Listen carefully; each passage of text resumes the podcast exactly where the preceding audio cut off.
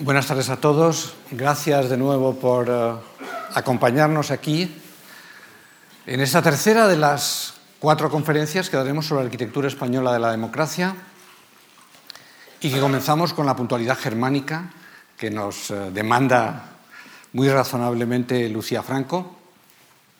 Los dos días anteriores, uh, me permito recordarles brevísimamente, hablamos de las arquitecturas de la transición, de la transición política, que queríamos eh, un poco simbolizar por el peine de los vientos de Chillida, sometido a las galernas del Cantábrico, como imagen de aquellos tiempos efectivamente tormentosos y difíciles, pero que al final, digamos, se culminaron con ese momento feliz del retorno del Guernica a Madrid como una forma de expresar que la democracia española, tras varios años de convulsiones, se había consolidado.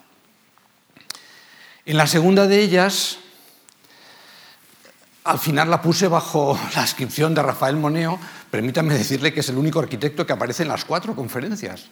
Muestra de lo, de lo, fértil de su carrera y de su presencia en la vida española y en la arquitectura de estas últimas décadas. ¿no?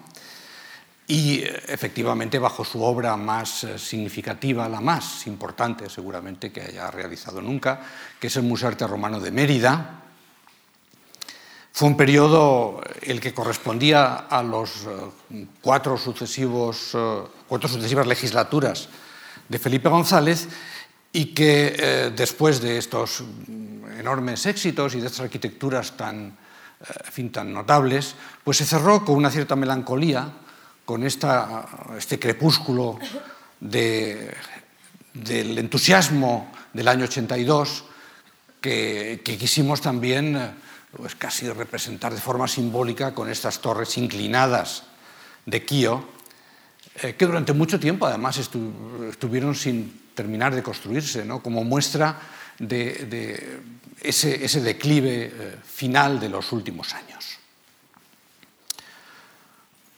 Hoy voy a hablarles de las dos legislaturas de José María Aznar, de y lo voy a hacer bajo el rótulo de la arquitectura del espectáculo. Antes de ello, me van a permitir, porque ya le he pedido antes permiso a Lucía, que haga una pequeña cuña publicitaria sobre dos exposiciones que se inauguraron ayer y que tienen que ver con las imágenes que hace un momento les mostraba en pantalla. Una sobre el Guernica, que se pintó hace exactamente 80 años un, digamos, un efemérides que el Reina Sofía, donde actualmente está depositado, celebra con una gran exposición. No dejen de verla.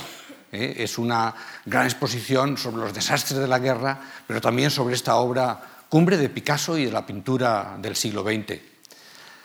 La otra exposición que me permito recomendarles es la que también ayer se abrió en el Museo Thyssen, sobre Rafael Moneo, una gran exposición monográfica que cubre toda su carrera y la primera que realiza en Madrid. ¿Eh? Y ahora, cumplidas estas advertencias eh, publicitarias, voy a entrar a comentarles este periodo que se abre efectivamente con el triunfo de José María Aznar en unas elecciones eh, legislativas, un triunfo que como el anterior de Felipe González no le dio una mayoría absoluta y le obligó, como igual que había hecho antes eh, el, presidente socialista a pactar con Convergencia y Unión, con los nacionalistas catalanes, para alcanzar una mayoría suficiente. Les decía, y así se ha expresado incluso en el folleto con el que hemos difundido las conferencias, que querríamos que la ciudad de las ciencias y las artes de Valencia, o pensábamos que podría ser el mejor emblema de esta arquitectura del espectáculo. Pero déjenme decir que mm, las arquitecturas no se realizan de forma instantánea, no se pintan en... El Guernica es extraordinario, pero se pintó en un mes. ¿no? Eh, una, cualquier arquitectura eh, tarda muchos años en llevarse efecto y al final se extiende durante distintos periodos eh, legislativos e históricos incluso. Digo esto porque no querría que se asociara solamente estas arquitecturas del espectáculo al, gobierno popular, puesto que, ya para empezar, esta ciudad de las artes eh, fue promovida por, un presidente socialista valenciano, Joan Lerma, y em, al, digamos, al, ganar las elecciones allí, el, Partido Popular lo único que eh, transformó es que se eliminó una gran torre que tenía prevista y se cambió por una de las piezas que luego les mostraré, la, pieza que ahora es la, la ópera de la ciudad o el Palacio de las Artes. Calatrava se ha convertido, sí, en el símbolo de Valencia, pero ha sido un icono que han reclamado tantas otras ciudades. Ahora muchos vemos a Calatrava como un emblema del despilfarro, de, los fondos públicos usados a veces en edificios innecesariamente costosos. Pero cuando esto se pone en marcha, no era esa la percepción de Calatrava. Hay un libro reciente de un periodista catalán, subdirector de La Vanguardia, Jatzer Moix, que se llama Queríamos un Calatrava. Y ese título, Queríamos un Calatrava, refleja bien lo que tantas administraciones de todo género, socialistas o populares, de municipios o de regiones, deseaban como una forma de manifestar la modernidad de su región o de su ciudad, haciendo que la demanda de esta arquitectura tan reconocible, por otra parte, esta, arquitectura que como pocas otras, es difícil de, de, confundir. Hemos hablado de Rafael Moneo, os he mostrado varias imágenes varios edificios, les mostraré alguno más. No es fácil para un lego el inmediatamente reconocer un edificio de Moneo. Sin embargo, es muy sencillo para cualquiera reconocer un edificio de Calatrava, con estas formas, un poco de este gótico civil, estas formas que parecen extraídas ¿verdad? De, la, de la historia natural, estos grandes esqueletos óseos, eh, donde la ingeniería y la escultura se dan de la mano. Calatrava es un personaje singular, les dije ayer, cuando eh, empezó a entrar en nuestro relato a través del pequeño puente de Bac de Roda en Barcelona, la torre telefónica y luego el grandísimo puente de Sevilla, del Alamillo. ¿no? Les dije que es un personaje que, que tiene una formación difícil de igualar. Él estudió Bellas Artes y Artes y Oficios en Valencia, luego se tituló como arquitecto allí, después durante cuatro años hizo un doctorado en Zúrich sobre estructuras legadas de manera que, tanto como arquitecto, como, como ingeniero y como artista, tenía una formación muy competente. Es verdad que su ánimo de hacer obras que perduren a veces ha llevado a, a tratar de forma poco cuidadosa los presupuestos e incluso a incurrir en riesgos eh, técnicos eh, que han provocado grandes debates en la prensa. Pero en aquel momento todos queríamos un Calatrava. Fíjense en este anuncio de la cementera mexicana Cemex, que expresa bien aquel momento de la arquitectura, con esta familia, ¿sabes?, que se saca una foto con el edificio de Calatrava, el primero que realizó en la Ciudad de las Artes y las Ciencias, el óculo detrás de ellos, para incorporarlo a la memoria de viaje. Solo están seguros de haber estado en Valencia si efectivamente eh, se fotografían con este edificio, que lo anuncia la empresa de hormigones porque está hecho de hormigón, ¿no?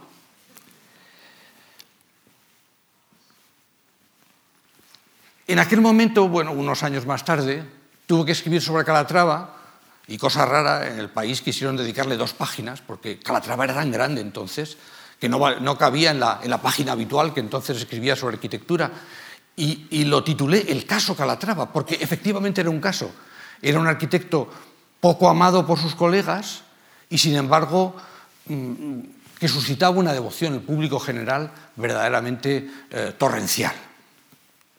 El caso que nos ocupa ahora, en la gran ciudad de las artes y las ciencias de Valencia, se realizó en en épocas eh, sucesivas. De hecho, no está todavía acabada, porque el último de sus piezas va a convertirse en Caixa Forum y va a ser, según se ha anunciado hace muy pocos días, y entonces va, a remodelarse eh, para, albergar los usos habituales de los Caixa Forum, de los que hay tantos, en Madrid desde luego, pero también en otras ciudades de España. ¿no? Así que no está aún terminada. Pero sí les digo que, claro, la pieza mayor era este Museo de las Ciencias, Príncipe Felipe, con esta imagen ¿verdad? de esqueleto de dinosaurio abandonado, ¿no? y estos interiores efectivamente góticos que en su mm, elegancia conceptual, en su elegancia estructural, siempre blanco, como era la norma de Calatrava, todo era siempre inmaculadamente blanco, y expresando eh, los eh, esfuerzos de la estructura de forma desnuda. Es decir, que no había un revestimiento, era una arquitectura sin ropaje, una arquitectura solo de huesos, sin músculos y sin piel. Y eso lo hacía también muy atractiva para muchos y también muy reconocible. Poco después haría el, gran Palacio de las Artes, la ópera, que también ha dado tanto eh, que hablar, y que sustituía a, la inicialmente prevista em, torre altísima ¿no? que estaba en el primer proyecto de, la etapa socialista. Un edificio donde toda la imaginación escultórica de Calatrava se expresa de manera mm, abrumadora. Es verdad que luego han tenido problemas incluso con que hay algunas butacas desde las que no se ve el escenario, ha tenido problemas funcionales, ha tenido problemas constructivos, pero plásticamente es algo que, como tantos edificios de Calatrava, deslumbra.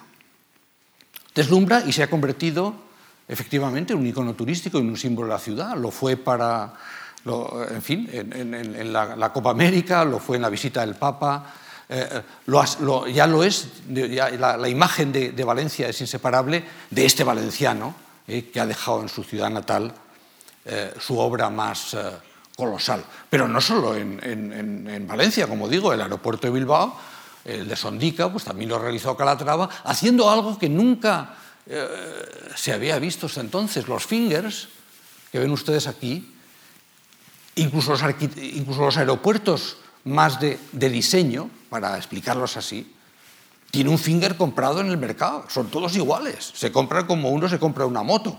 Pues no, aquí Calatrava insistió en diseñar hasta los fingers que tienen esa, esa, forma característica suya de, pilares ¿eh? que, que, quieren parecer eh, vértebras de un pez, ¿no? Y con una visión interior, pues que, de nuevo, poniendo a veces eh, en riesgo la funcionalidad, sin embargo expresa de manera dramática esa voluntad de ser como un pájaro en vuelo, ¿no? expresar el vuelo a través de estas cubiertas ligerísimas. ¿no?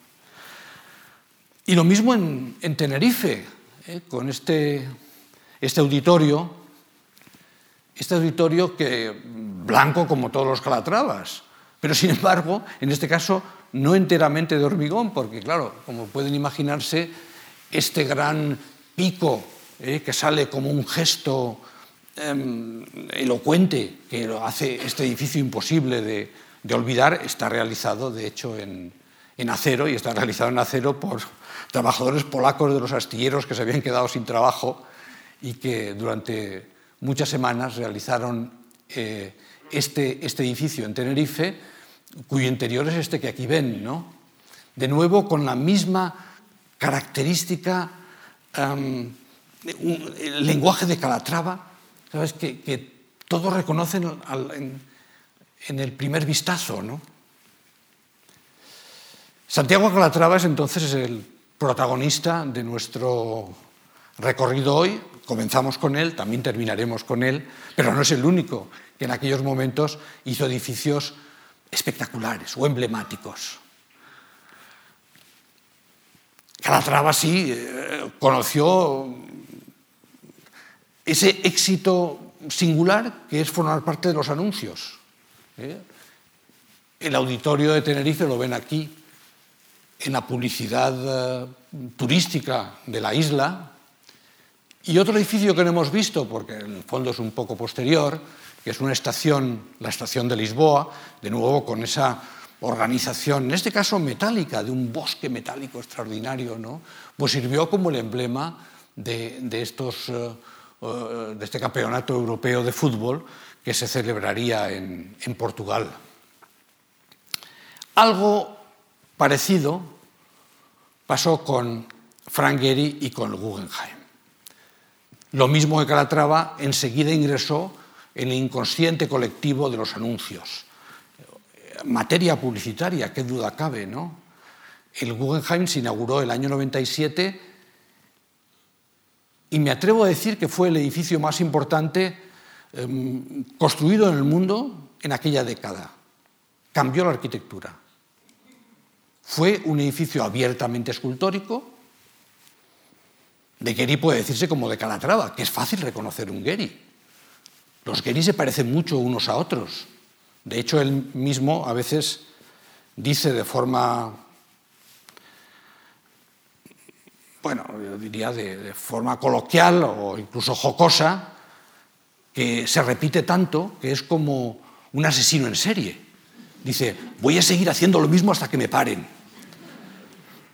Y sí, pues Calatrava es también otro asesino en serie. Es decir, eh, tiene un lenguaje tan característico y tan reconocible, el de Calatrava, los esqueletos, el gótico, el de, el de eh, pues son estas formas alabeadas, tormentosas, en este caso además revestidas de titanio, que enseguida pues, los enunciantes eh, pues decidieron que la fábrica de sueños ya no estaba en Hollywood, ya no eran las películas. Design Your Dream.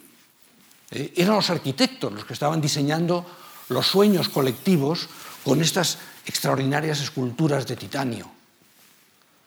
Fue un éxito de crítica y de público. Y permítanme decirlo, no promovido por el Partido Popular ni por el Partido Socialista, sino por el Partido Nacionalista Vasco. Es decir, que en esta promoción de la arquitectura espectáculo en el fondo, um, todos fueron partícipes o cómplices, como quiera expresarse. Es verdad que este diseñar los sueños no se sabe a veces si son los sueños colectivos, los sueños de un país, los sueños de un momento histórico, o a veces solo los sueños del propio diseñador, los sueños del propio arquitecto, los que alcanzan a ser materializados. Sin embargo, cuando el Guggenheim se inauguró, como digo, en el año 97, el suplemento en color del New York Times le dedicó esta portada tipográfica extraordinaria y rarísima en el, en el periódico. ¿no? Dice, se dice que todavía ocurren milagros y que uno de ellos está sucediendo en Bilbao. Efectivamente, para muchos fue un milagro, algo que no podía imaginarse. Me tocó hablar en esta misma sala del Guggenheim con mucho detalle hace un par de años. Y efectivamente conté en qué medida salvó la carrera de Frank salvó la carrera de Thomas Krenz, que era entonces el, el director del Guggenheim, obró un milagro verdaderamente insólito y transformó la imagen de una ciudad asolada por el terrorismo y la decadencia industrial de los altos hornos en una imagen moderna, contemporánea, una ciudad de servicios, una ciudad que podía ser turística. La transformación que hizo el Guggenheim de Bilbao es colosal. Y ese fue sin duda el propósito del PNV cuando quiso que cuando hablara el New York Times de Bilbao no hablaran de asesinatos o de secuestros, sino de este milagro de esta arquitectura escultórica de titanio. Efectivamente, el edificio fue un, en fin, un éxito universal. Cambió la historia de la arquitectura. A partir de entonces, muchos arquitectos que tenían un lenguaje más eh, contenido, más disciplinar, se atrevieron a soltarse el pelo y hacer cosas diferentes, porque vieron que esto no solo había tenido éxito de público, sino de crítica. No tuvo Mm, más crítica que la de, claro, el, que efectivamente pues, canalizaba muchas inversiones eh, en, un solo edificio. Y en aquella imagen, ahora ya transformada, ¿no? pero en aquella imagen inicial de, esta playa de contenedores, ¿no? que tanto le gustaba al amigo de Frank Gehry, a, Serra, cuando visitaba Bilbao, pues la aparición de esta flor de, titanio era, era una aparición, ¿no? el contraste ¿verdad? con, las, con el, trazado convencional del, del, del, ensanche de Bilbao en este lado, ¿no? Y frente a eso esa, esa, esa capacidad de expresarse que hay que calificar más de escultura que de, que de, arquitectura. Pero así era Calatrava también, que cuando se dice que es arquitecto o ingeniero, él se preocupa de decir, y escultor. Soy también escultor. Gehry no se jacta de ser escultor, pero qué duda cabe que lo es. Este era el Guggenheim que en el año 97 efectivamente causó el terremoto estilístico que podemos imaginar. Y como tantos otros edificios los que veremos hoy, surgió de esta chispa del croquis. ¿Eh? Al final se, hace falta muchísimo talento técnico, muchísimos recursos económicos, pero al final, sin embargo, hay, hay un, un proceso de creación que comienza en esta especie de laberinto de líneas. Es verdad, me dirán ustedes, sí, pero Gary entonces descubrió Katia, el programa que empleaba Dassault eh, para hacer aviones y aplicó un programa que estaba hecho para la industria aeronáutica a la arquitectura. Y gracias a eso pudo construir el Guggenheim. Él no es la primera vez que pensó un edificio escultórico. Lo había intentado hacer en su propia ciudad, en Los Ángeles, con el Disney Hall, que era un gran auditorio, y fracasó. Lo intentó construir y no supo. Lo intentó construir en París, y sí, llegó a hacerlo, de piedra, pero arruinó a la institución, de tal manera que el, Instituto Americano de París tuvo que cerrar porque financiar el edificio le había arruinado. De manera que el edificio de Gehry mató a la institución. Había tenido muchos fracasos. Y en Bilbao se produjo ese maravilloso encuentro de esta,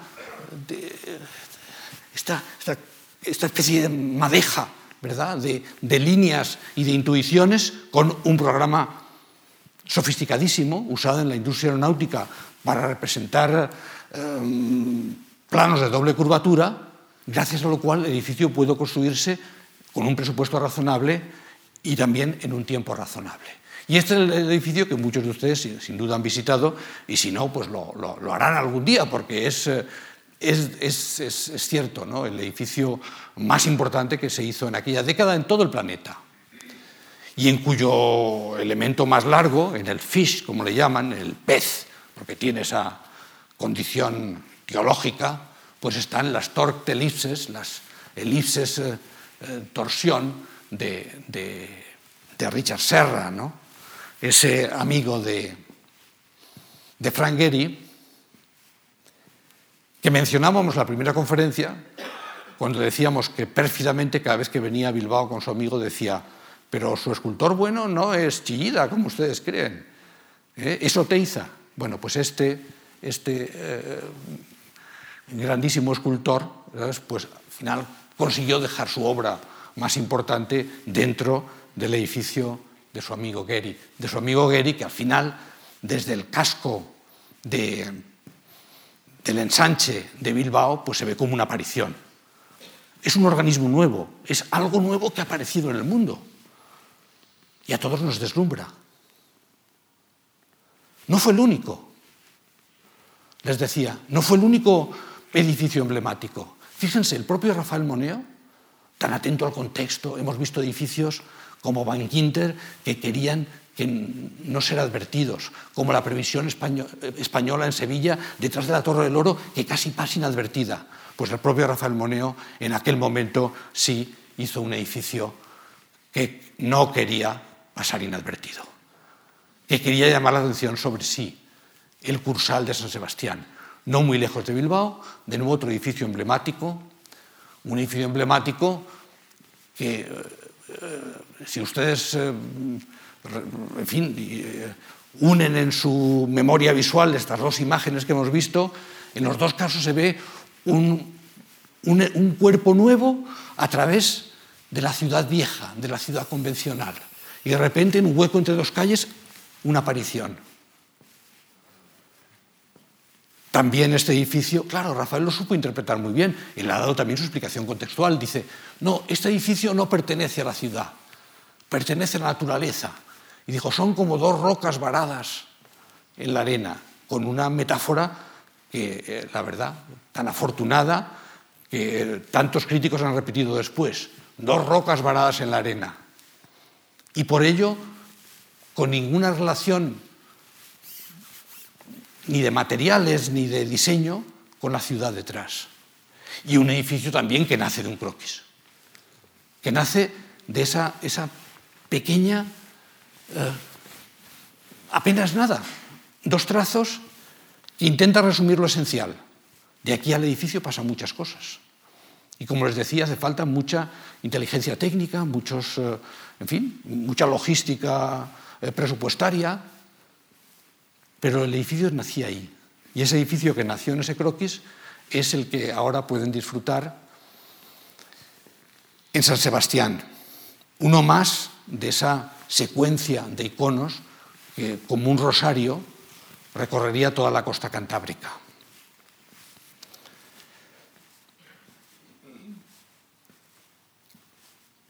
Pero no me extenderé mucho sobre Rafael porque luego lo veremos al final de esta conferencia volviendo a su ser. Este, sin embargo, no hay más remedio que reseñar que es, dentro de su carrera, el edificio más insólito, el más inesperado.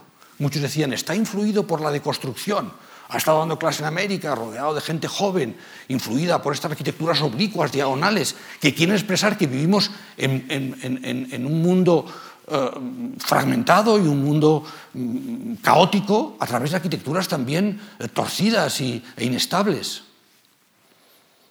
No lo sabemos si fue esa la razón o fue simplemente ese entendimiento de que ese edificio no pertenecía a la ciudad sino a la naturaleza. En todo caso, quedó como una de las obras más importantes de la carrera de Rafael Moneo y una de las muchas que, ah, aun a riesgo de insistir, les digo que pueden ver en la Thyssen cuando vayan a ver la exposición. En su momento nosotros hacíamos estos resúmenes anuales de la construcción en España y era obligado que tanto en el año 98 el, el Museo Guggenheim de Frank Gehry como dos años después el Cursal de Rafael Moneo figurara en la portada porque fueron efectivamente los dos edificios clave de aquel momento histórico del país. Poco antes, eh, a los pocos meses de llegar a andar a la Moncloa, Barcelona, que era ya la ciudad de los arquitectos, Barcelona había hecho los Juegos Olímpicos, había adquirido un enorme prestigio como emplazamiento, ¿verdad?, eh, como capital del diseño europeo, celebró un gran congreso de la Unión Internacional de Arquitectos. Un congreso que estuvo al borde del colapso porque los arquitectos que vinieron de todo el mundo no cabían en las salas que estaban previstas. De manera que hubo que improvisar sobre la marcha una especie de concierto al aire libre en el que los arquitectos pues, hablaron a la, multitud de jóvenes allí congregada. Estos arquitectos que ven aquí, algunos me permito señalarles, Norman Foster o, Jack Herzog o Peter Eisman, este también Danny Libeskind, Muchos de estos arquitectos construirían en España en los años siguientes. Foster, de hecho, eh, aquí lo ven, digamos, aquel, es muy raro que la arquitectura salga en la portada de los periódicos, por eso les pongo estas dos páginas del país, porque de todas maneras no sale por buenas razones. Dice, caos el Congreso Mundial de Arquitectos. Eh, ese caos, digamos, que se había producido por digamos, el, overbooking, para decirlo con una palabra a la moda, el overbooking de asientos y que obligó a hacer esta especie de gran, de gran meeting al aire libre los arquitectos. Digo, claro, aquí el protagonista, ven en esta, en esta imagen, es Norman Foster, que como todos los demás eh, no tuvo más remedio que Em, hablar al público sin imágenes, no como hago yo ahora, tan confortablemente, pudiendo remitirme, ¿verdad?, en este frontón visual con las imágenes. No, todos los que estaban allí, y yo era uno de ellos, pues tuvimos que hablar a la gente sin el apoyo ese de las imágenes, intentando transmitir algo de lo que los animales visuales que somos, pues no sabemos frecuentemente hacer. Pero les decía que lo más importante es que en aquel momento se sentía que España se abría a los arquitectos del mundo. Había construido aquí Frank Gehry, el californiano, pero Foster acababa de terminar el metro de Bilbao. Aquí lo tienen firmando el metro, ahí está, bueno, unos años después, ¿no? porque llegaba a ser tan popular que la salida de los metros, como saben, les llaman fosteritos, ¿no? Y el metro, eh, estos son uno de ellos, uno de los fosteritos, y el metro estaba pensado con una idea que, también eh, aquí Foster no, no, hace tanto un croquis como hemos visto antes de Gary o de Moneo, sino un esquema, diciendo, ¿qué es lo que busco con el metro?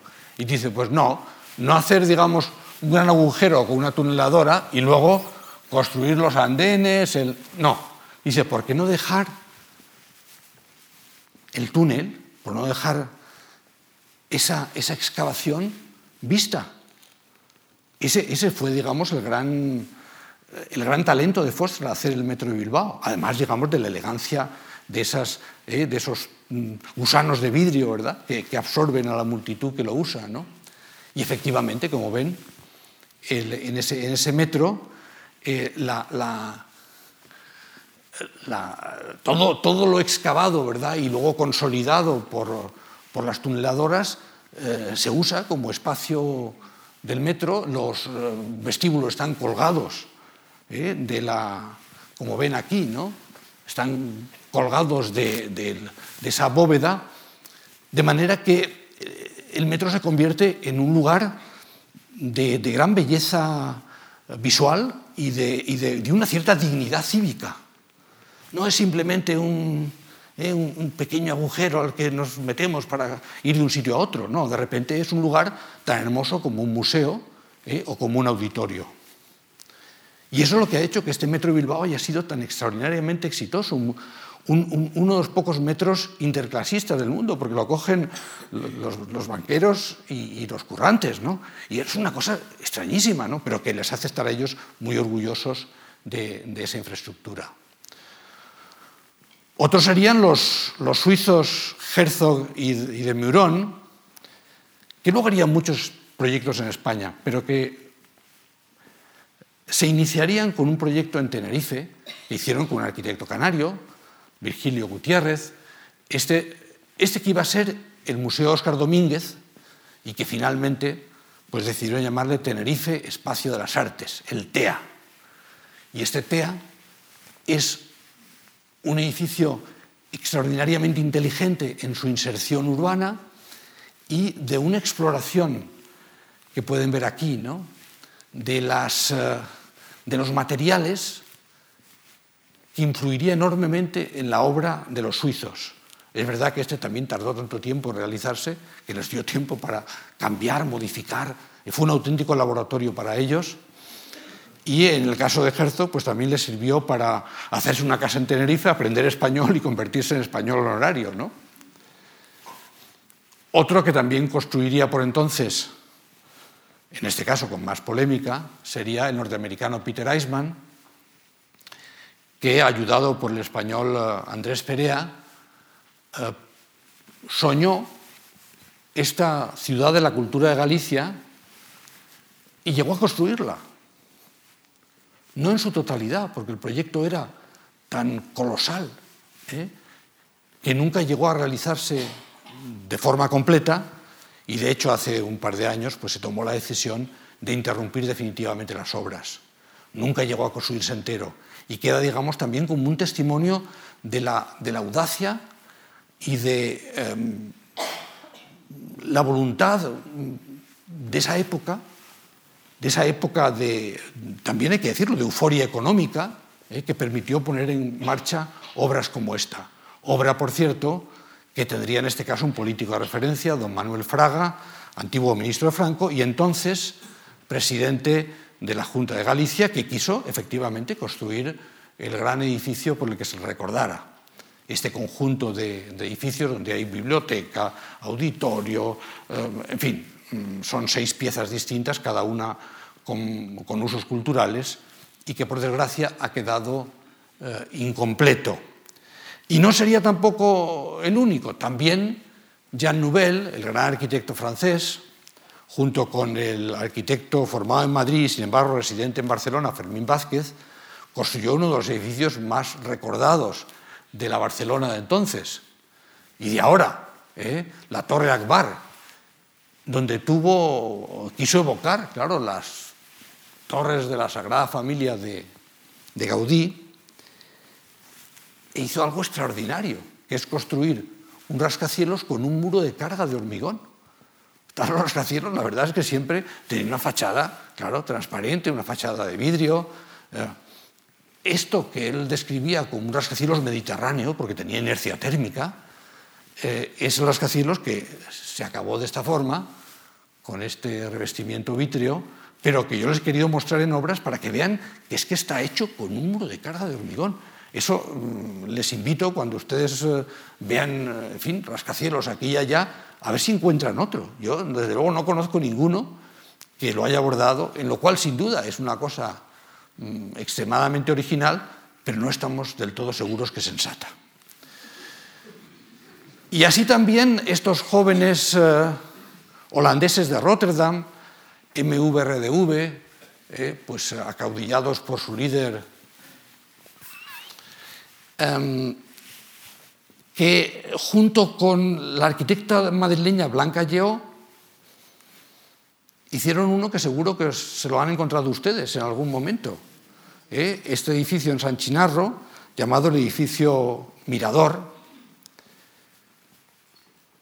que de nuevo es extremadamente original en su planteamiento y también de una sensatez que podemos eh, discutir, ¿no? Puesto que le añade es una gran puerta con una función más de crear un icono urbano que propiamente de ponerse al servicio de ese eh, proyecto humilde que es la vivienda social. ¿eh? Y en ese sentido es utilizar la vivienda para hacer iconos. Los demás iconos que hemos visto eran al menos edificios públicos, eran auditorios, eran museos, eran... Pero hacer monumentos con vivienda, eso la verdad es que rechina un poco y nos rechina a todos, ¿no? Y otro edificio que también debe mencionarse en este momento, porque tendría este sí un enorme éxito de crítica y de público, es la Terminal 5 del aeropuerto de Barajas, que realizó un antiguo socio de, primero de Renzo Piano en el Pompidou y después de Norman Foster, primero Norman Foster después Renzo Piano, perdón, Richard Rogers, ¿no? junto con un veterano arquitecto madrileño, Antonio Lamela, que por desgracia nos ha dejado este fin de semana y que recordamos por tantas obras en Madrid que ustedes sin duda conocen, desde las Torres de Colón, eh, el, Meliá Princesa, el conjunto Galaxia, tantas obras importantes que realizó en esta ciudad, pero sin duda la más importante es la que realizó en colaboración con Richard Rogers, que es esta Terminal 5 del aeropuerto de Barajas, que eh, en efecto es, eh, un edificio mm, de una elegancia y de una precisión y de y de una belleza eh, que, nos hace sentir orgullosos de que esta sea la puerta de Madrid, con este techo de bambú, ¿verdad? Tan luminoso. Eh, eh, es cierto, esto, este tipo de aeropuertos lo inventó Norman Foster en Stansted, cuando decidió que los aeropuertos tenían que tener todos cubiertas ligeras y que toda la maquinaria iba a estar abajo. Pero esta es una de las realizaciones, yo creo, con más, yo creo, con más felices de esos aeropuertos nuevos que tienen una cubierta ligera por la que cual puede entrar la luz, de manera que el aeropuerto, de nuevo, no sea un lugar eh, sórdido que simplemente conduce a las puertas de embarque, sino que sea un espacio de esta belleza espacial y de esta belleza también eh, de, táctil, de texturas. Pero les decía que era un momento en que todo el mundo soñaba grande. Todos los sueños tenían gran tamaño, y hasta el Alberto Campo Baeza que hemos visto en la conferencia anterior haciendo la pequeña casa Turégano, ¿eh? pues en aquel momento pudo hacer edificios como esta caja de ahorros de Granada, donde el arquitecto pues, mencionaba que el tamaño de los pilares ¿eh? y su distancia era la misma que la de la catedral de la ciudad. Era un momento en la historia de España en que tantas cajas de ahorro, dirigidas por políticos poco prudentes, quisieron realizar catedrales y en algunos casos lo consiguieron. Pagaríamos las consecuencias después. Pero mientras tanto, lo cierto es que la arquitectura española vivía un momento de extraordinaria efervescencia.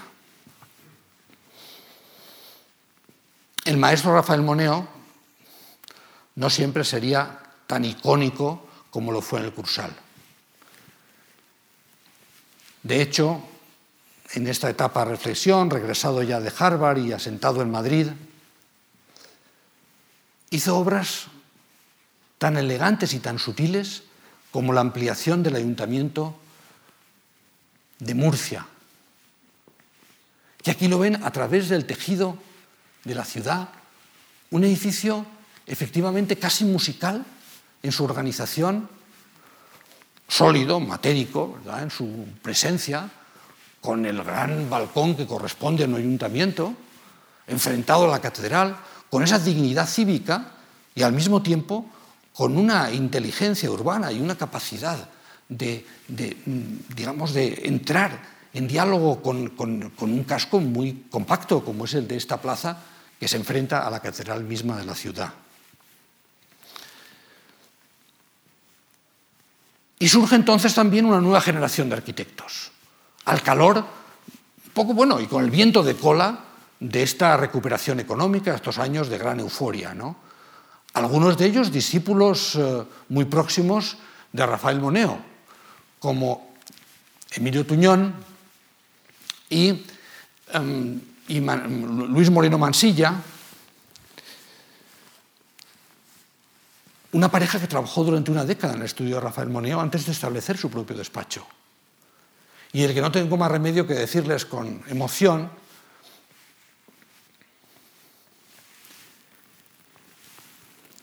que Luis Moreno murió a los 52 años.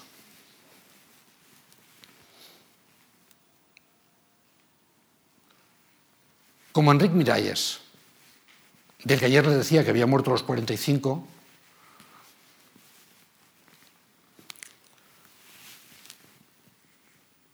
son los dos grandes talentos jóvenes de esa generación que nos dejaron, pero no sin haber construido antes obras extraordinarias. Una de ellas, por ejemplo, es esta, fíjense de qué manera entendían su profesión. Estaban construyendo un museo en Castellón y había que colocar delante las letras museo. Pues había que se fabricaban en un sitio y unos camiones las llevaban hasta allí. Pues bien, los arquitectos entendían que incluso el traslado de las letras era la ocasión de hacer casi una instalación artística y fotografiarla, llevando a los camiones en orden, ¿verdad?, para hasta para que cada gesto tuviera significado, estuviera preñado de, de emoción y de sentido. Luego al final las letras son como ven aquí, están colocadas delante del museo y el museo tiene una sección, me van a disculpar que les ponga un plano de arquitectura, además en sección, pero es que tengo que ponérselo. Una sección colosal, con esta secuencia de espacios en, cascada, que se vierten unos sobre otros. ¿no? Yo aprovecho para pedirles disculpas por estas conferencias que están tan trufadas de nombres propios de arquitectos, de edificios, a veces con planos. Pero es que es un retrato tan coral que no tengo más remedio que hacerlo así. Y aquí por eso aunque me, resisto antes de poner muchos planos, este es un plano tan hermoso y que muestra también, por un lado, los lucernarios de la cubierta, pero por otro, esta secuencia que no se advierte tan bien cuando lo ven en la imagen. Es mucho más hermoso cuando lo ven en esa sección, o al menos les permite entender de qué manera esa secuencia escalonada se produce.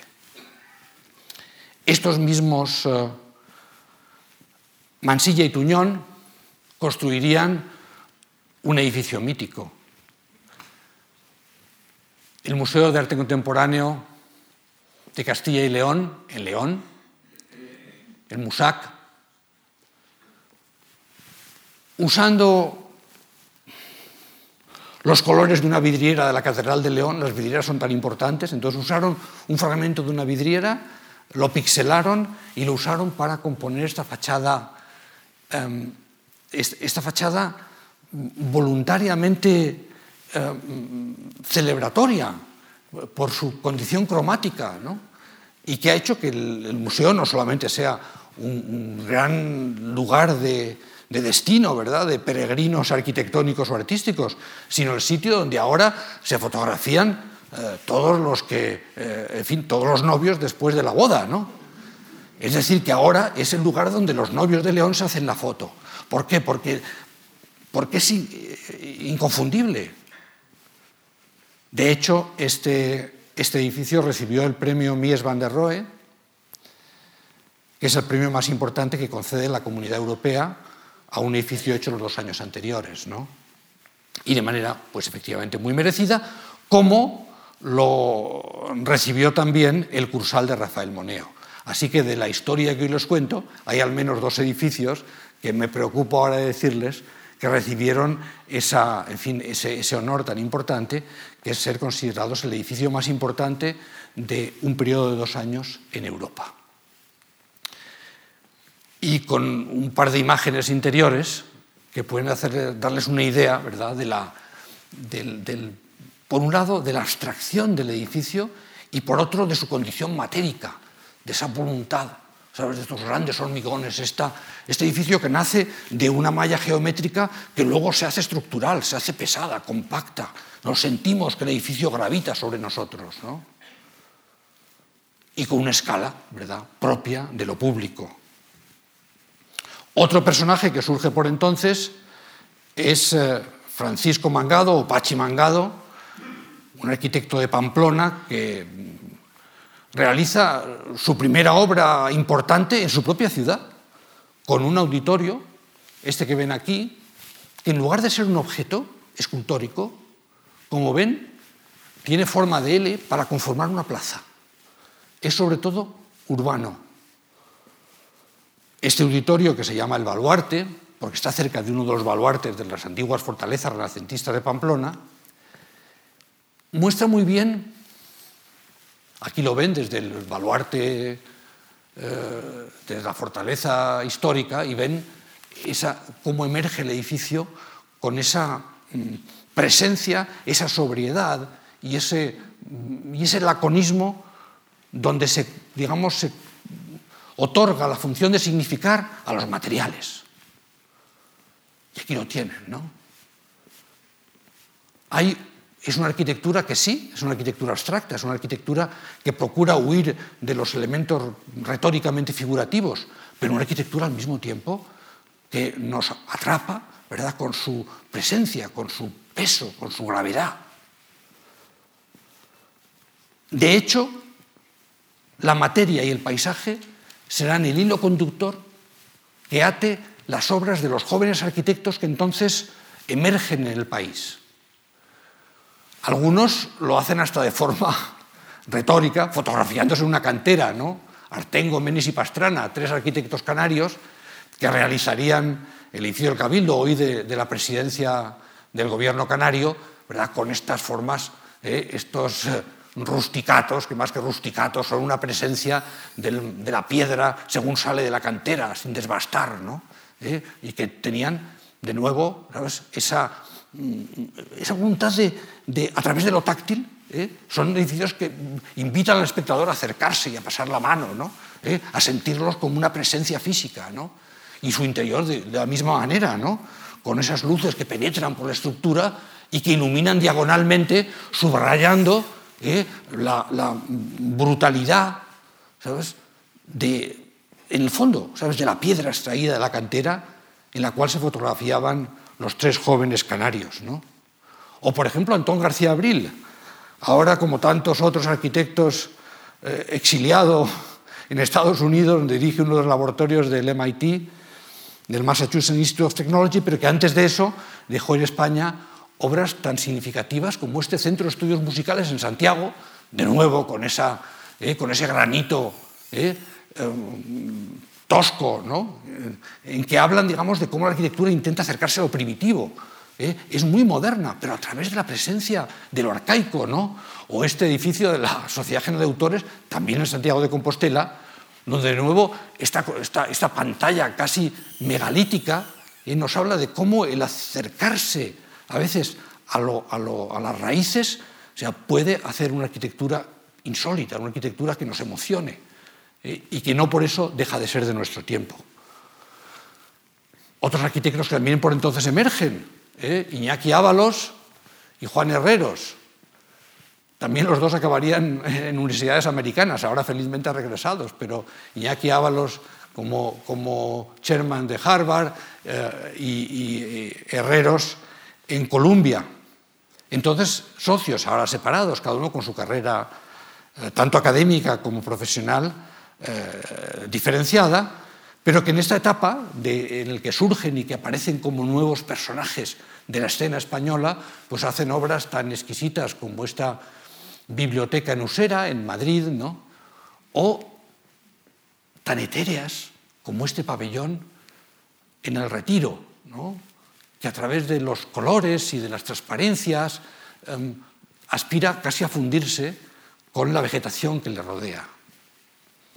El paisaje era muy importante para todos ellos, pero quizá para nadie o para ninguno tan importante como estos tres jóvenes que estudiaron en la Escuela de Arquitectura del Vallés e iniciaron su estudio en Olot, una ciudad, como saben, en La Garrocha, una comarca volcánica, en medio de desde aquí diríamos, en medio de ninguna parte. No, en medio de alguna parte. Un paisaje volcánico que al final se haría cuerpo en sus propios edificios. RCR, como se llaman, por sus iniciales, harían una arquitectura de la que solamente le voy a mostrar dos ejemplos. Ahora, mañana alguno más, inevitablemente. Pero hoy solo dos ejemplos. Este estadio de atletismo, cerca de Olot, en que ustedes, claro, tendrán dificultad para reconocerlo como tal, porque parece simplemente un fragmento de naturaleza, de manera que incluso restos del bosque aparecen en el interior de la pista y sin embargo cumpliendo todas las reglas de visión para que unos jueces eh, olímpicos puedan determinar hasta qué altura, vamos, a qué lejos ha llegado el martillo o a qué velocidad se han corrido los 400 metros. Es decir, un estadio olímpico con todos los requisitos, pero en medio de la naturaleza. O este parque de Pedra Claro, lo ven ustedes de escorias volcánicas, ¿no? pero que tratadas con esos, estos muros de cortén, de acero, le dan una violencia extrema. Es una forma distinta de hacer paisaje. No es un paisaje amable, no es un paisaje que nos sonríe, es un paisaje que nos provoca, es un paisaje que nos demanda.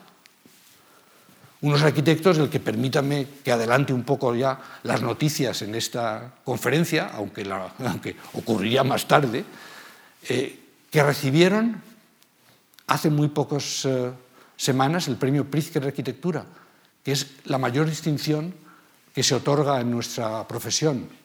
El único en, haberlo obtenido antes era Rafael Moneo.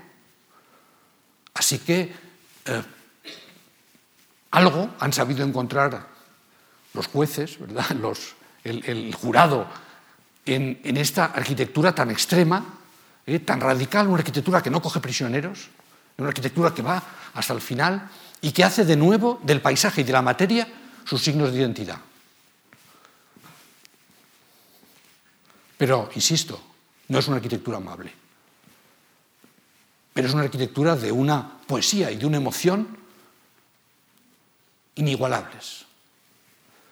Y esto mismo, este mismo elán, pues eh, también arrastraría a gente más veterana, como por ejemplo Ferrater, Carlos Ferrater, que en el Parque Botánico de Barcelona, pues de nuevo construyó un paisaje eh, insólito a través de, esta geometría triangulada. O también a otros veteranos que ya hemos visto antes, José Antonio Martínez La Peña y Elías Torres, digo que los hemos visto antes porque seguramente se acordarán los que estuvieron aquí en la última conferencia, que nos habíamos visto intervenir con extrema poesía y sensibilidad en el baluarte de Palma.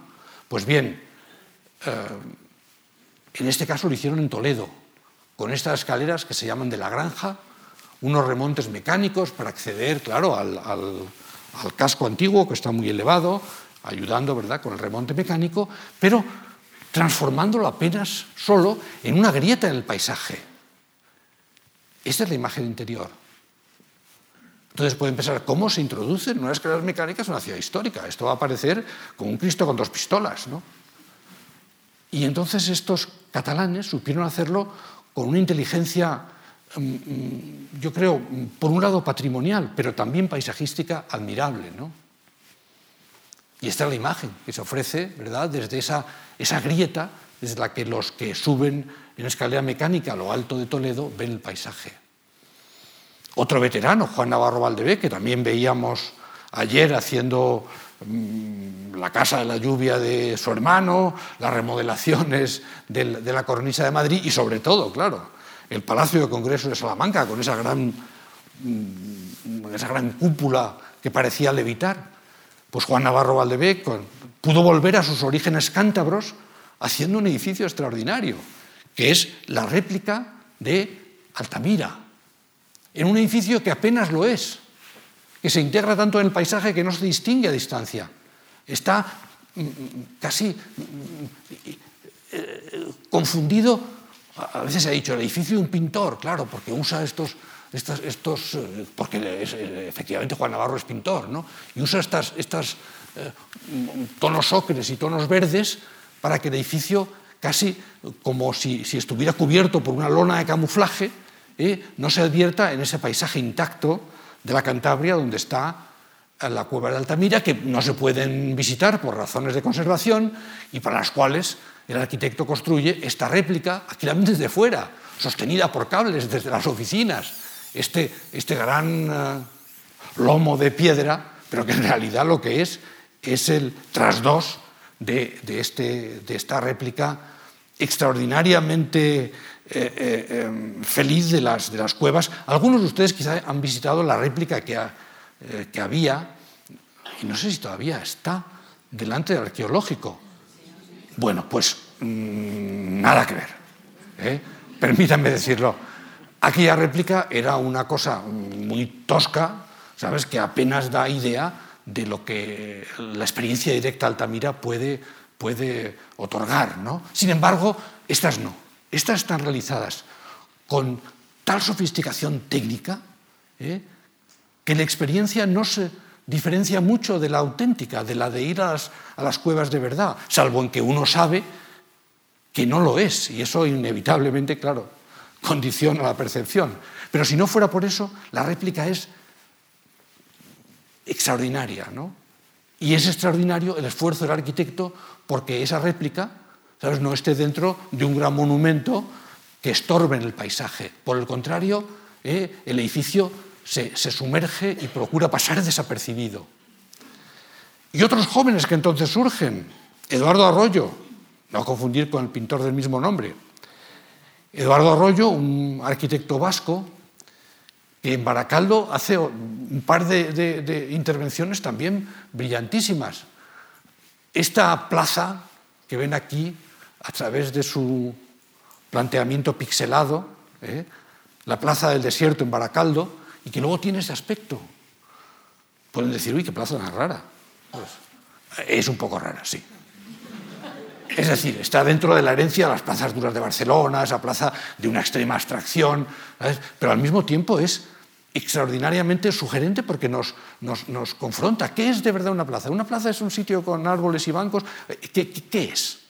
Y esta interpretación pixelada de la plaza, yo creo que nos anima, ¿sabes?, a usar la plaza de otra forma y a pensarla de otra manera. También hizo allí en Baracaldo este, este estadio, este estadio de fútbol, ¿no?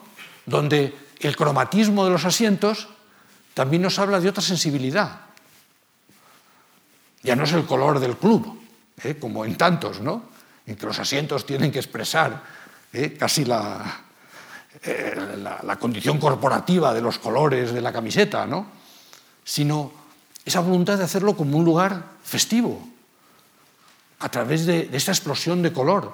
Durante mucho tiempo la arquitectura moderna se había prohibido a sí misma el color. Y ha dicho, no, nosotros somos gente seria, los edificios tienen que ser blancos, cuadrados, tal. Se había prohibido el color y la geometría. Y en cambio, en esta nueva generación, el color y la geometría lo invaden todo. Y lo invaden también en las obras del que les digo que es el otro gran eh, talento prematuramente desaparecido de la arquitectura española, Enric Miralles, al que aquí vemos con su segunda esposa, Benedetta Tagliabue, también arquitecta y colaboradora en sus obras, como Carmen Pinós lo había sido cuando lo presentamos el pasado jueves.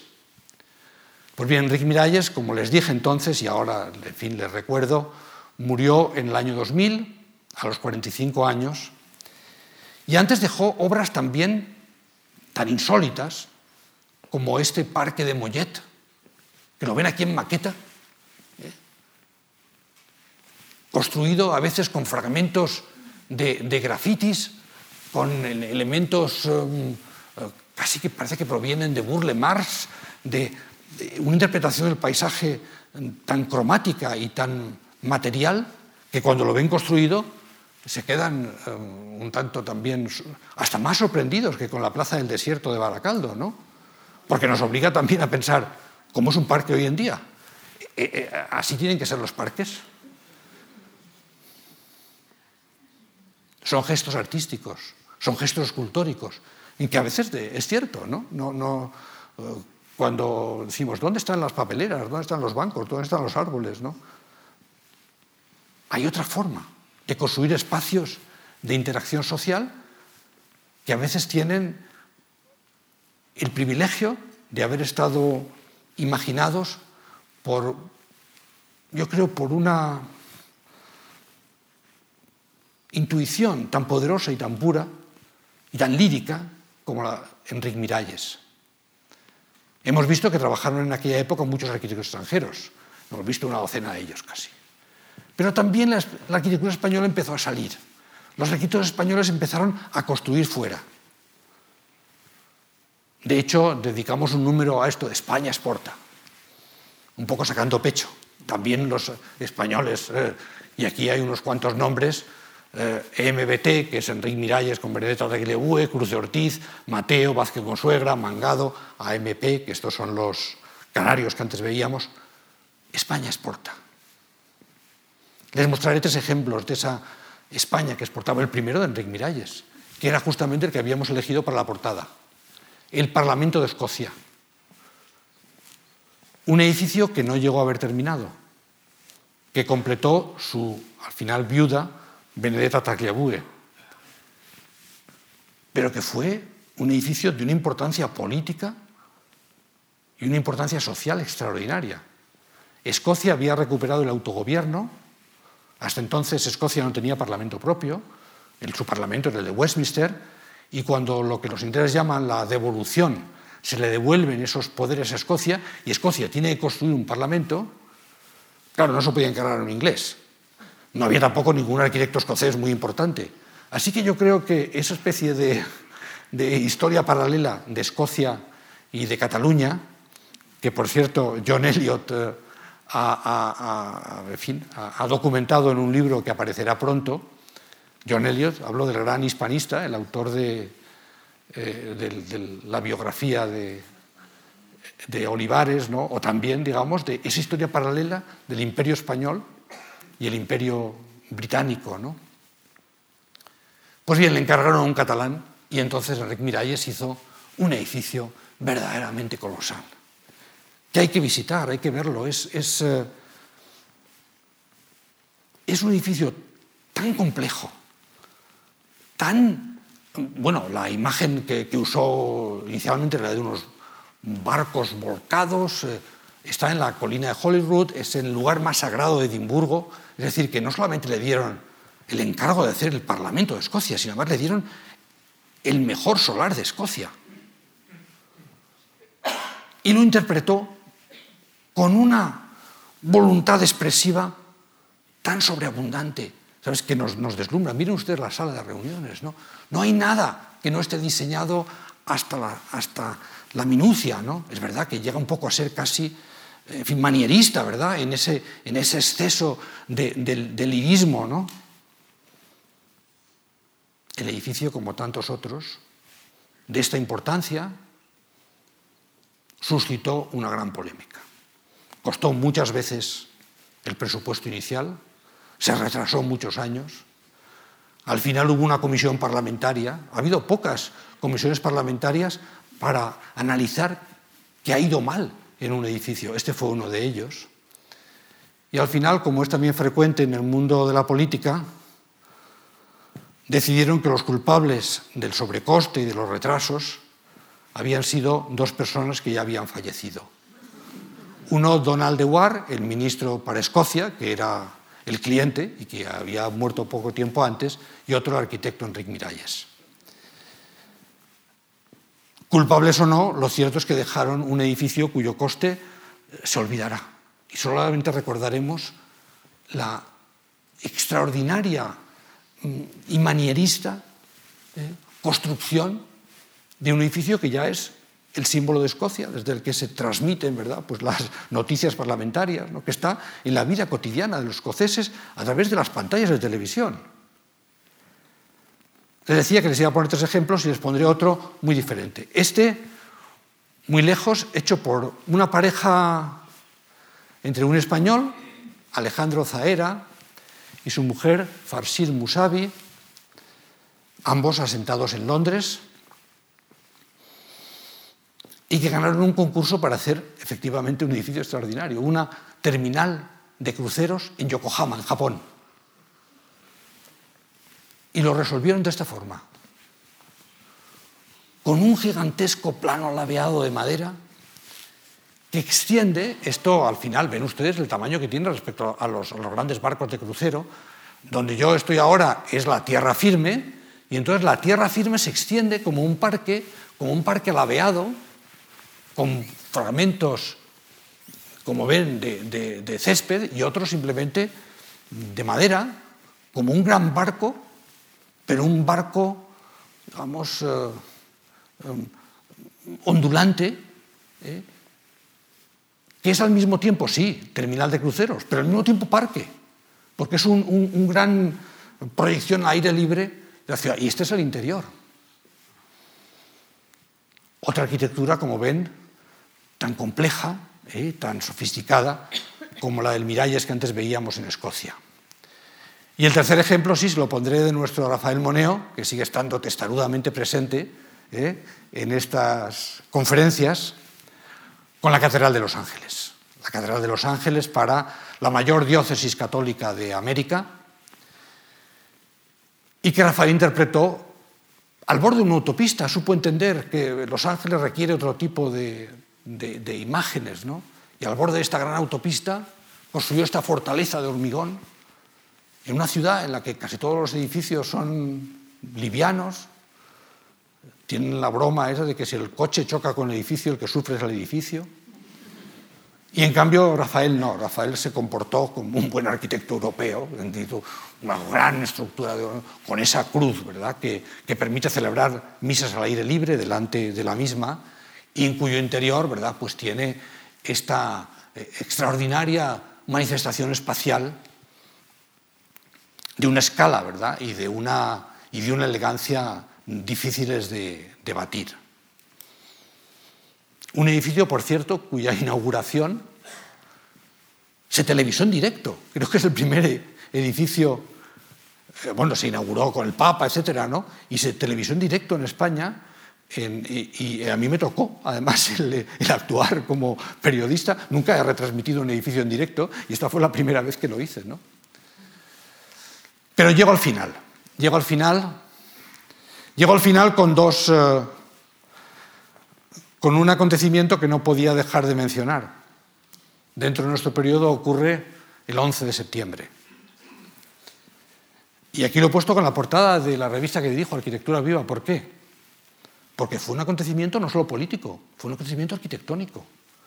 Los 17 jóvenes que sellaron cuatro aviones en las dos torres gemelas, en el Pentágono y el, tercer, y el cuarto, digamos, que al final acabó en otro sitio, estaban dirigidos por un arquitecto de 33 años, Mohamed Atta, un egipcio, titulado como arquitecto en el Cairo y después que estaba estudiando un doctorado en Hamburgo de arquitectura tradicional, es decir, arquitectura antimoderna. Y este fue el líder, y además el, más, el mayor de los, de los 17, que les condujo a destruir algo que era un símbolo del poder económico americano, pero también un símbolo de la arquitectura moderna. Esas dos torres, ¿verdad?, que formaban parte del perfil de Nueva York. La verdad es que eh, pongo la portada de arquitectura viva porque hicimos el primer número doble en nuestra historia. Decimos, de repente la arquitectura es una noticia fuera de escala. Pocas revistas lo hicieron, es verdad. Casi todo el mundo lo entendió como un hecho político, no como un hecho arquitectónico, pero yo lo juzgo un hecho arquitectónico de la mayor importancia. Y dio lugar, claro, al inicio ¿verdad? de las guerras en Afganistán, luego en, Irak, eh, Siria, fin, esa, esa, digamos, desastrosa sucesión de intervenciones que han creado tantos estados fallidos, eh, estas, estas Babilonias, ¿verdad? Y la referencia de este número un par de años más tarde, claro, pues aludía a esa construcción que evoca la Torre de Babel en Bagdad, destruida en este caso por la guerra de Irak. Sin embargo, en España no nos iba mal. No nos iba mal. Fíjense estas dos portadas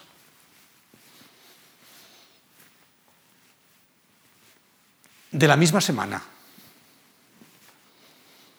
de la misma semana de marzo de 2004. El Newsweek dice The Spanish Way, ¿eh? el camino español.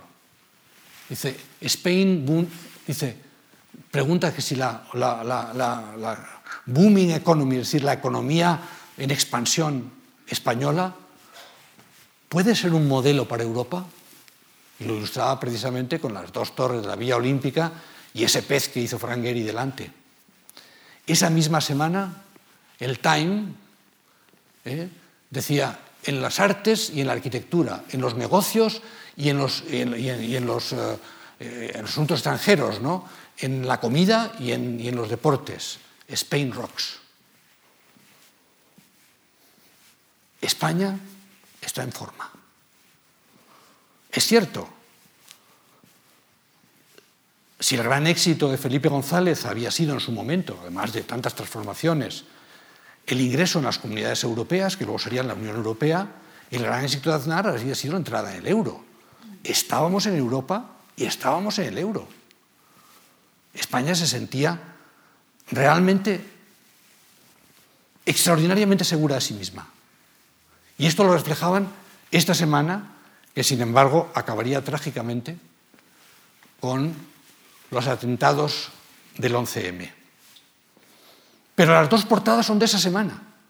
Es decir, que fuera nos veían con optimismo, confiaban en nosotros. Sin embargo, los atentados terroristas del 11M y la reacción equivocada del gobierno produjeron un vuelco electoral que, como saben, llevó a Rodríguez Zapatero la Moncloa. Y pese a ello, y pese al trauma nacional que aquello supuso, unos meses más tarde, todavía el Economist hacía un balance de España, en junio, ¿eh? han pasado ya unos meses, extraordinariamente optimista. Y efectivamente, la primera etapa Zapatero, el crecimiento continuaría, pero yo lo pongo aquí sobre todo por un motivo, claro, se puede imaginar, porque la imagen con la que eligen representar a España en el Economist es Calatrava. Es la ciudad de las artes y las ciencias. O sea, Calatrava representa esta España emergente, esta España, ¿sabes?, que está en ebullición. Y usan a Calatrava incluso firmas financieras como XL Capital, en que dicen, para expresar lo que significa XL, la talla más grande de, inversiones financieras, pues cogen también la ciudad de las artes de Calatrava y ahí le colocan XL, su emblema. Calatrava es símbolo entonces tanto de esa España en ebullición como también del poder financiero que en aquel momento estaba siendo protagonista del cambio. Y sería Calatrava también el que los norteamericanos elegirían para construir el edificio más simbólico de la zona cero, donde, habían, donde se habían destruido las Torres Gemelas. Un intercambiador de transporte que Calatrava pensó, como siempre, no podía ser menos, como una gran catedral, como un pájaro de alas desplegadas, y que por cierto se ha inaugurado hace muy pocas semanas. Pero ya entonces los americanos en ese lugar, digamos, para ellos ya eh, sagrado, ¿no? por, las víctimas y, la, y, la, humillación nacional que supuso el derribo de las torres, eligieron precisamente a Calatrava. Y también fue Calatrava el elegido para hacer el estadio de los Juegos Olímpicos de Atenas, que se celebraron ese mismo verano de 2004. Que poco podíamos pensar que solo cuatro años después, en otra fecha de septiembre, el 15 de septiembre de 2008, con la declaración de insolvencia de Lehman Brothers, se abriría una crisis financiera y después económica colosal,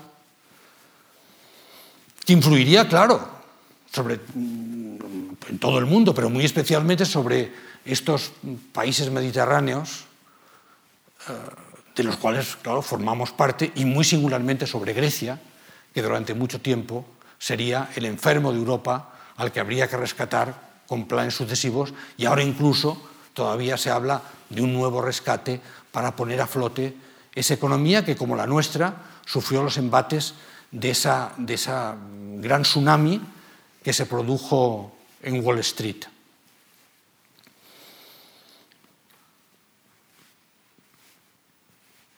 No me gustaría acabar con esta especie de tono melancólico, porque no es cierto que el año 2004, y pese, digamos, al shock que había supuesto los atentados de los trenes de Madrid que habíamos sufrido, pese a ello, España seguía siendo optimista.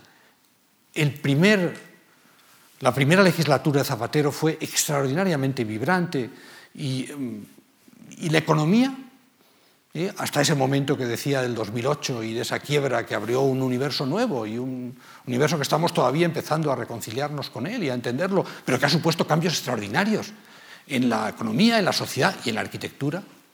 En aquel momento España estaba realmente viviendo un, momento de gran eh, felicidad, de gran autoestima eh, colectiva, que espero que mañana, mm, mañana no, el jueves, me acompañen al recorrer ese, esa especie de, de gran tobogán de emociones que han sido el tránsito entre el 2004 y hoy, eh, donde hemos pasado ¿verdad? Pues de la euforia al abatimiento y ahora a esta eh, más amable reconciliación con quienes de verdad somos, que quizá no merecíamos ni estar en esa burbuja efervescente de champán, ni tampoco sumidos ¿verdad? en una depresión melancólica.